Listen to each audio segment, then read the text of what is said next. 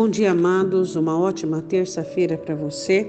Que a mão do Senhor esteja sobre a sua vida, que o Espírito Santo te guarde, te proteja, te livre de todo mal, em nome de Jesus.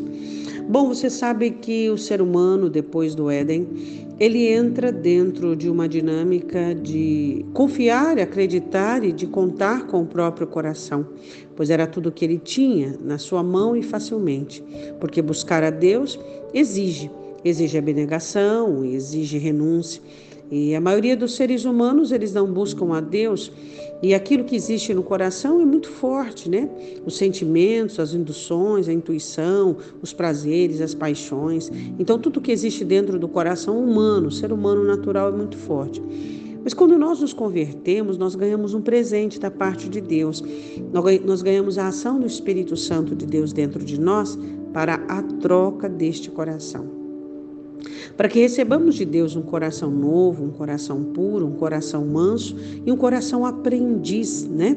Como o próprio Senhor Jesus diz: Aprendei de mim, que sou manso e humilde de coração. Esse coração aprendiz, ele é um coração submisso à vontade, submisso à palavra, é um coração que não pensa por si só, nem sente por si só. Ele é governado pela palavra de Deus. Porque olha o que Provérbios 28, 26 diz. O que confia no seu próprio coração é insensato, mas o que anda em sabedoria será salvo. Nós sabemos que Jesus é a própria sabedoria, né? Ele é a sabedoria que há no céu e aquela sabedoria que nós temos recebido da parte de Deus. Então o texto diz: o que confia no seu próprio coração. Quem sabe você nunca ouviu falar o termo coração. É, o que é que a Bíblia diz quando fala de coração? Essa parte anímica sua, anímica é uma palavra que fala sobre coisas respectivas à sua alma. É, quando a Bíblia fala de coração, fala dos seus sentimentos. Ela fala das suas intuições, ela fala das seus, suas paixões, um, do seu querer, da sua vontade. Então, ali está o seu coração. Ali está, resumidamente falando, né, em um termo bem rápido e simples, aí está o seu coração. Então, o que é confiar no próprio coração? É você acreditar no que você sente. Então, é, tudo aquilo que você sente, ele vem do quê? Ele é fruto do seu relacionamento com o mundo exterior, não é verdade? Então, você se relaciona com o mundo exterior e aí você sente, né? Você tem os seus sentimentos. Esse relacionamento e esse sentimento tanto pode ser do presente quanto do passado.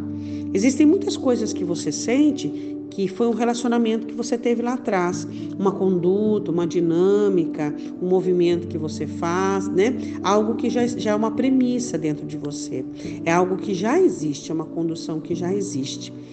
Mas é, o novo coração que vem da parte de Deus não é assim.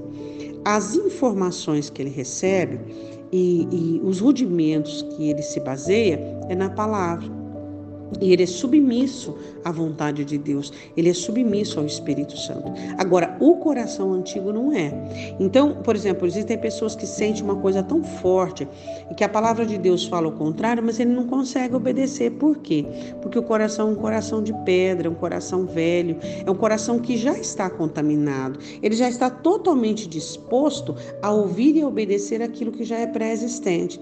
Então, a necessidade de você trocar de coração é muito importante é, é questão de vida e morte, céu e inferno. Por quê?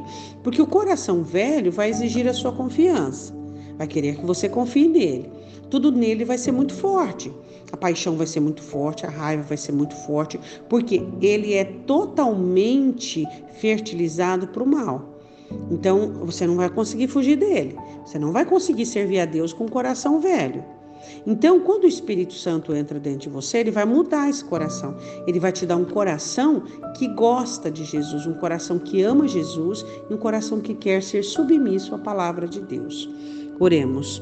Senhor, nós sabemos que a troca do coração tem que existir. Muitas pessoas estão recalcitrando contra os teus aguilhões, estão sofrendo para te obedecer, sem saber que precisa da troca deste coração. Pai Santo, eu te peço em nome de Jesus, que todos nós, como igreja, pessoas que temos aprendido a te amar, Busquemos essa troca de coração. Que todos nós possamos, ó Deus, gerar este coração novo dentro de nós, este coração que te ama apaixonadamente, este coração que é afogueado por ti, este coração que ama obedecer-te, que ama estar aos teus pés. Ó Senhor, troca o coração de cada um que tem sofrido pela força destruidora de um coração endurecido, velho, comprometido com o pecado, Pai. Eu te peço em nome de Jesus. Amém?